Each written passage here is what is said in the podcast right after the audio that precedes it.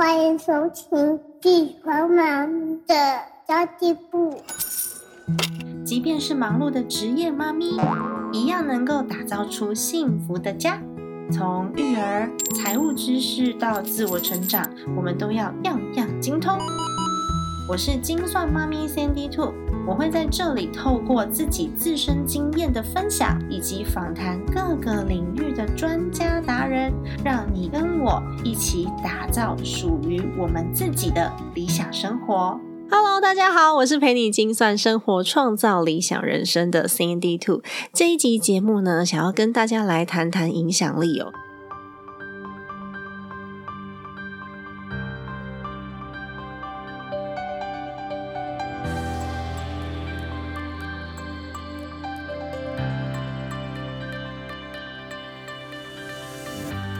因为其实我们每个人都是有影响力，不管是正面还是负面的，都是会发挥自己自身的影响力的。不管你影响到的人啊，是一个人、两个人，还是一次一百个人、两百个人、上万个人都好，我们随时都要注意自己说出来的话，还有我们的意识跟我们传达的一些思想理念。有时候呢，不经意的就影响了别人的一生哦。今天我会分享一本我非常非常喜欢的书。我这本书我买了很多本送给我身边的朋友，然后他就是在讲如何去发挥你的影响力，然后把它变成领导力的。这本书叫做《仆人修道院的领导启示录》，是一本很旧的书了，应该是一九多少年，或是二零零零年、零一年那个时候的书籍了。他不知道已经被再版过多少次了，大家可以去查一下最新的版本，应该是二零一零年初的商周出版的那个版本。这本书在我很小的时候就已经改变了我对于领导管理的思维，我觉得是蛮重要的一本书。当时是我父亲公司教育训练的书，我们有规定所有的中高阶主管在每个礼拜四的上午都要读一个章节，然后要读书会分享。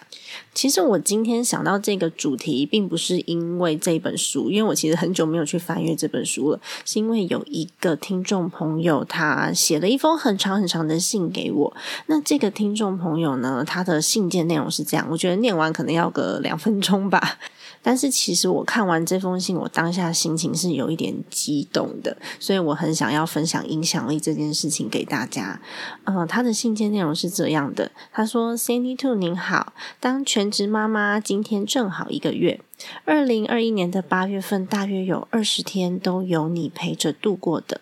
开始是无意间在 Pocket 看到精算妈咪的家计簿，觉得少一份收入来源的我很适合听看看。看了几个分享的主题是有兴趣，就点选来听听看。听着听着，我发现我们的小孩好像没差几个月，一些育儿经验我也想要了解。再听着听着，发现我们好像差不多年代，又似乎是童年，也许年纪相仿，小孩差不多大，拥有很多的价值观都认同。那么诸多的共同点呢，让我觉得倍感亲切。不过，不同的是，你是如此的有成就，遥不可及，但是又平易近人，所以很冒昧的写这封信给你，因为你已经融入在我的生活，并且带给我启发与成长。听你的节目，常有上了一课的感觉，才发现长辈、大众给的观念，原来一直觉得是对的的事情，都不是这么一回事。像以前一直以来都觉得把钱存在银行，不要冒险投资就是最好的储蓄方法了。工作就是要找一份稳定下来的就好。尤其那时不喜欢被认定是草莓族的年代，怎么样都要撑个三年以上才行。以往总是这样，才会让长辈以及自己心安。这些想法呢，听完让我觉得颠覆了许多的认知，跳脱以往的框架。也是因为这样。对于理财最不擅长的我，犹豫了一天，还是决定购买课程了。我要自首，我犹豫是因为呢，开始减少了收入来源，有点担心自己花费的开销。没想到第一天，我居然能像追剧一样，虽然知道正常应该要一集一集的实际操作，但是基于很想要了解内容，以及我需要印制哪一些表单来使用，就这样一次看了八集。很感谢你如此用心录制影片，用这么浅显易懂的方式教导。虽然刚开始实际操作真的不容易。但向来对这个部分很没有兴趣的我，也至少愿意尝试执行中。另外，也谢谢你分享自媒体微课堂的讯息，这是我第二次的犹豫，因为正巧时间点是买完理财课没几天，马上又有花费，有一点心虚，然后怕家人觉得啊，怎么会一直买课程而觉得反感。但是呢，自媒体微课堂的课程非常的丰富。就说服自己做公益哦，对，因为那堂课程的就是所有的收益，我们是捐给公益单位的。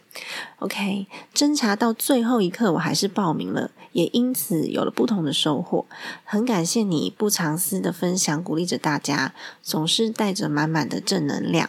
其实也怕全职久了会有一些茫然、后悔下的决定。我很庆幸可以在转成全职妈妈的时候就收听到你的节目。也因为你的关系，这个月很充实，学习到许多。虽然放弃了工作，但是得到了想要的生活，自我成长许多，心里面很富裕开心。这四个字就是让我读着读着掉眼泪的四个字，叫做富裕开心。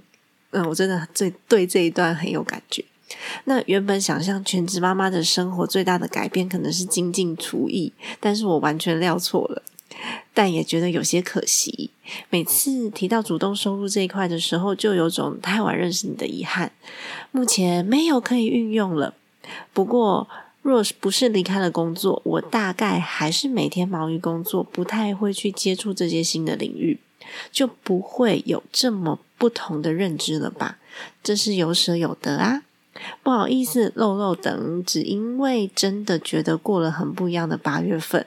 内心很感激，就很想跟你道谢。看着你越来越往想要的目标前进，不断的成长，想象到你未来可以有更多的空间发展你的正能量，影响大家，着实觉得开心。相信会有更多人像我一样被你所鼓舞。谢谢你带给大家满满的正能量，也别忘了多休息哦。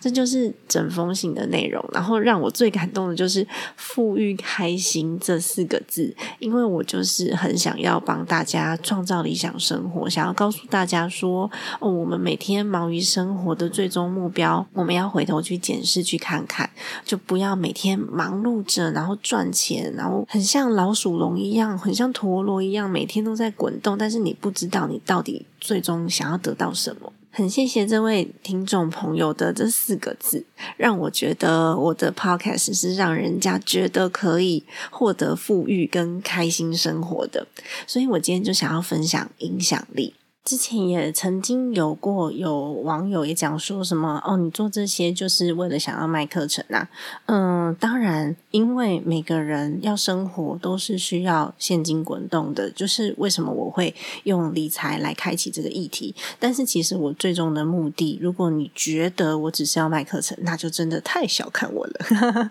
所以我的心智其实蛮坚强的。然后呃，我觉得。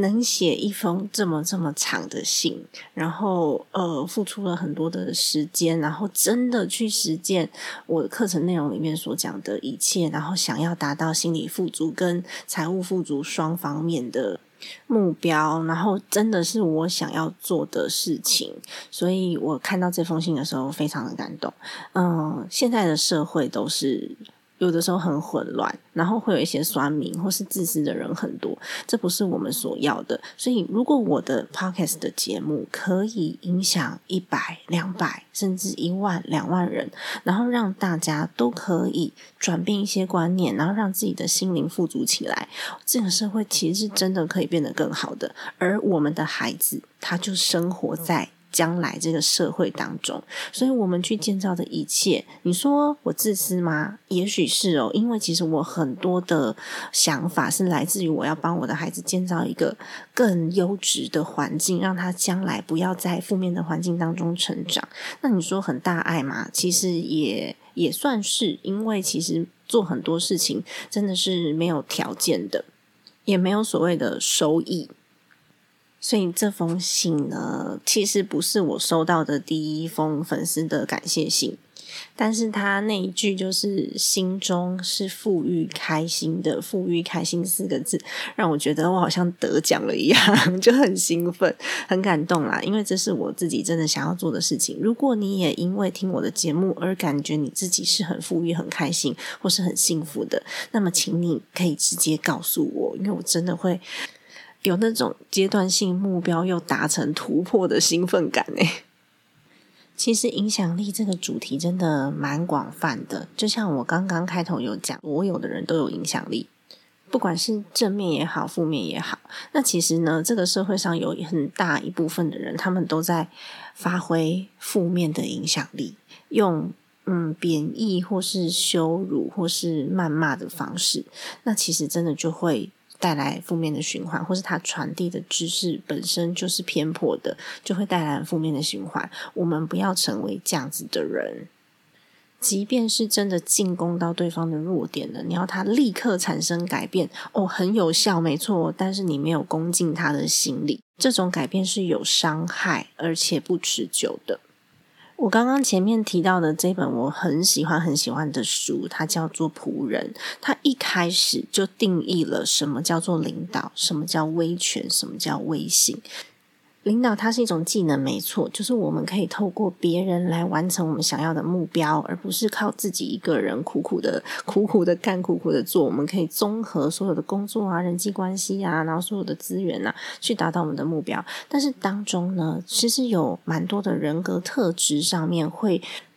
让你领导的这一群人的心理状态非常的不同，一个就叫做 power，是我们以前常常认知的呃管理跟领导的方式，它叫做威权，它是一种能力没有错，但是它是比较倾向用你的社会地位、用你的资源或是用你的金钱，你不顾别人的意愿，强迫他们一定要照你的方法去做，因为我是你爸爸，我是你妈妈，我是你老板，我叫你做你就得做，不管你愿不愿意。像这种方式呢，虽然也是可以。可以达到目标，但是他其实没有带领到心，所以这个目标是暂时性的完成的。而且你会发现，小孩不想回家了啦，因为家里面一天到晚有人在碎碎念，或者有人会骂他，所以他不想回家了。那么，如果说是公司的话，那员工留不久，只要有更好的去处，他就走了。这就是威权。那什么叫做威信？威信叫做 authority，它其实也是一种技能，但是它是运用自己自身的影响力，然后影响别人，感动别人。人让大家愿意全心全意的投入，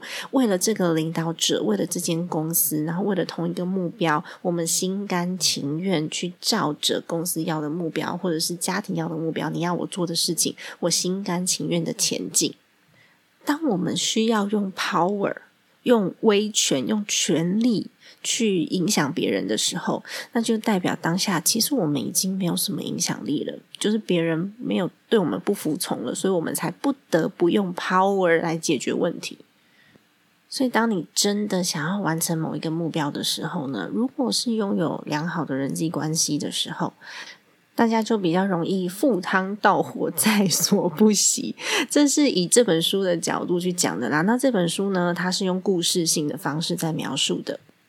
这本书很薄，然后它其实讲，虽然说它讲是修道院的启示录，但是它其实跟宗教比较没有关系，只是它的故事围绕在那边而已。那你大概就可以透过这个作者有几个不同的桥段，还有他所设定的背景角色啊，会让你对呃他想要描述的这个情节更有感。是一本非常非常好理解的书。那其中，我觉得它里面提及到的领导人要有好的特质，要有威信的几个特质，我觉得都很适用在家庭。诶，它第一个特质讲的是你要忍耐，你要建立一个让大家、让你的家庭、让你的员工都可以安心犯错的环境。他即便是犯了错，也可以被包容。然后你要付出关心，要赞美，因为其实大家都希望。别人就是对方可以懂你，你的上司懂你，你的父母亲可以懂你，这个是同理心上面在对方的立场上面思考，然后还有赞美，赞美是人类最需要的事情，它是来健全人际关系的一个基础，所以学习到赞美，学习到看到别人的优点，它也会是一个非常重要的。嗯，技能吧，我觉得算是技能，因为有些人是天生不知道怎么样去赞美人，可能从小没有这样子的习惯，需要去学习的。然后还有就是要谦虚，因为永远都会有自己不懂的地方，永远都会有自己不足的地方，所以。一定要谦虚，然后我觉得领导人很重要的就是你要知道自己的缺点在哪里。我们是用别人的优点来补足自己的缺点，不是让自己看起来很完美。所以骄傲自大并没有用。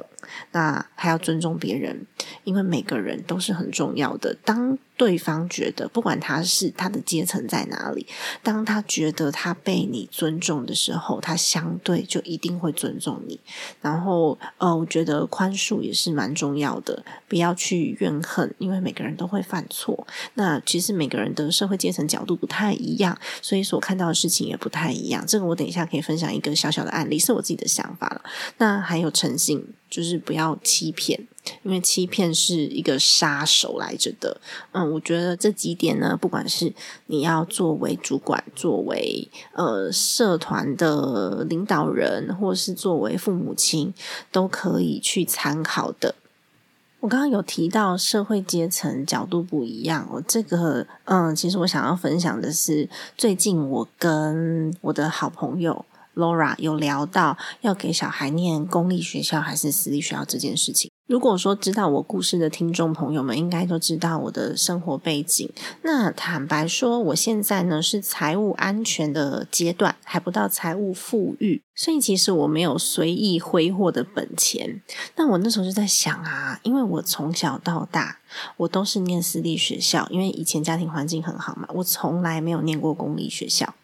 坦白说，以我现在的能力，如果我硬是要让小孩念什么双语小学，然后我硬是要让他念念比较好的学校的话，不是不行，只是我会牺牲掉我的退休目标，然后还有其他的财务目标，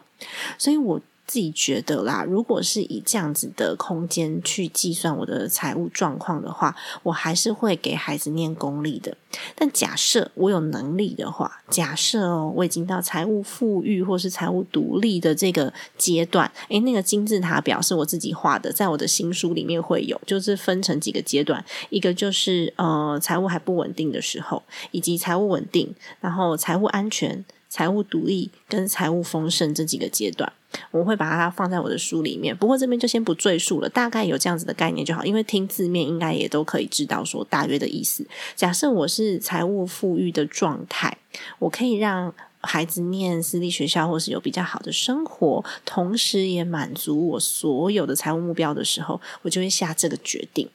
不是因为公立学校不好。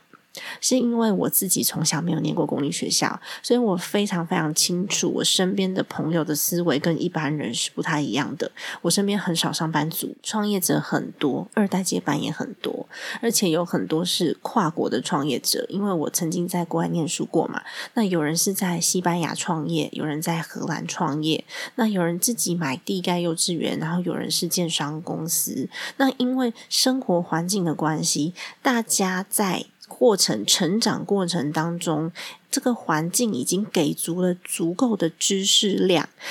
它已经变成生活中的一部分的时候呢，大家会比较勇敢的踏出所谓的舒适圈，因为你知道会发生什么事，你也知道发生这件事的时候你要找谁帮忙嘛，所以孩子的视野跟格局，他的世界会变得有更多更多的可能性。而不是说哦，我们一般可能就觉得哦，考个公务员呐，它就是我最好的出路啊。不是，是你真的可以拥有非常多的选择。那这个环境不是教科书可以带给你的，也不是读书或是上课可以一瞬间就获得的，是生活周遭成长的环境跟家长给小孩子的观念、家长的处事态度、家长的逻辑思维、家长的格局跟习惯建立出来的。所以，像我有一些朋友，他们自己是很成功的富一代，就是自己创业成功。这些朋友，他们跟我说，虽然过程当中呢，大家看他们很成功，但是是真的很辛苦，因为有一些事情呢，我们早就知道的观念，但是他自己是靠着不断的钻进越来越高的层级的人脉圈之后，他才懂这些东西的，花费了相当多的时间。所以，其实不管念什么学校。都好，思维教育才会让孩子有更大的格局。只是我们把它放进这个环境里面，并不是炫富什么的。有很多没有这样子成长环境的孩子，他们长大也一样的优秀，因为他们知道如何去精进自己。那也有很多就是资源很好的小朋友，到最后坏掉的也是有，只是比例上面，从小拥有丰沛的思维环境、人脉环境的孩子，成功几率比较高，就这样子而已。以前我有一个大学同学，因为我在台湾念过一年半的大学，才去美国的。那个那个大学同学呢，他的生活环境非常非常的单纯，然后他的愿望呢，就是在他们的村庄里面的小学当小学老师，这样他的生活就满足了。那他其实不太需要知道更多更多不同的资讯，因为他已经找到他生命当中最想要达成的目标了。虽然我们都在同一个地球上生活，但是其实呢，我们是有很多不同阶层，然后我们看到的天空是不一样的亮度的。但是这一样没有好坏，我认为世界上所有的事情都没有好坏，因为有时候你会发现，哎，知道的事情越少，越单纯，烦恼就越少。举个例来说好了，像刚刚那个案例，假设我没有过去的生活背景，我不知道这么多的可能性可以在这个世界上发生，那我根本不用去烦恼什么念公立学校、私立学校，还是出国，还是怎么样，要去哪一个国家，其实，嗯，其实就没有烦恼啊。我就是看着我的眼前，找到最适合我自己的生活方式就。可以了。其实讲到这边是想要告诉大家，影响力也是在环境当中每一个环节都会发生的。像刚刚这个是环境巨大的影响力，会影响着我们的孩子。那我们自己还能做些什么呢？我们至少可以做到让自己所处的环境跟相处的人都是身心愉快的。去理解跟你沟通的人对方的这个逻辑，然后还有他们的心里面的需求，然后去知道说他们真正到底需要什么样子的帮助。当我们有能力影响一个人的时候，影响一个人；十个人的时候，十个人；一百个人的时候，一百个人；一万个人的时候，一万个人。而且，当你自己开始有了群众的影响力，像我现在，虽然我是一个小小的 podcaster，但是因为有人在听节目，而且是每一集都上万人在听这个节目的时候，其实你要更有责任感，然后讲出来的每一句话，你都要自己好好的去自我检视，不要让它可以。散发出嗯负面的影响，或是仇恨，甚至是不实的资讯，它是有社会责任的时候呢，就要多加的去注意了。即便我们尚未有群众影响力，我们在说话的时候，旁边的人在听，你的孩子在听，所以你的影响力。时时刻刻都是很巨大的，所以不管是做什么事情，要修先修自己。你会影响到你先生，你会影响到你的家人，你会影响到你的孩子的成长。所以其实万事先修，先修自己，接着你就会发现你身边的人开始改变了。如果你真的不知道怎么做的话呢？像我之前我有一个呃做法，就是我会分享我喜欢的书籍给需要的人，需要这个题目的人，然后我会分享我觉得很适合他的一句话，甚至呢，如果大家愿意的话，可以分享我的这集节目给你认为。听了这集节目会有收获，能够改变他生命的人，其实他都是一个小小的动作。然后希望呢，你也可以把这集节目分享给你身边的朋友，让更多的朋友可以透过节目当中所探讨的一点点小小的议题，跟我个人一点小小的观点跟见解，然后来扭转大家人生。我希望有更多的人可以告诉我，他们因为我的节目而感觉到富裕开心，不是因为。金钱或是财务上面有多少的增长，而是你的生命透过了这样子而有所改变。那当然，我要告诉大家，钱还是很重要的。没有事情是你吃不饱还可以很开心的。所以呢，希望大家听完这期节目之后，分享给你身边的至少两个朋友，然后让他知道，原来我们生命的目标不只是我们所看到的表象而已。好的，那么今天的节目就先到这边结束喽。希望大家呢可以加入我的 Facebook 社团“精算妈咪存钱社”。我之后会针对这个社团有更多的计划，然后希望可以丰富社团的内容。因为我现在是比较少时间去管理的啦。那之后我我会邀请几位助战的讲师在里面，然后可以丰富学习的内容，让大家真的有所获得。集结讲师们共同创造出正面的影响力，然后丰富我们的社团。好的，今天的节目就先到这边结束啦。如果你觉得今天的节目议题还不错的话呢，请你帮我按下一个五星好评，或者是给我一些评论，写信给我也是可以的哦。家庭理财就是为了让生活无余，分享这期节目，让更多的朋友透过空中打造属于自己幸福的家。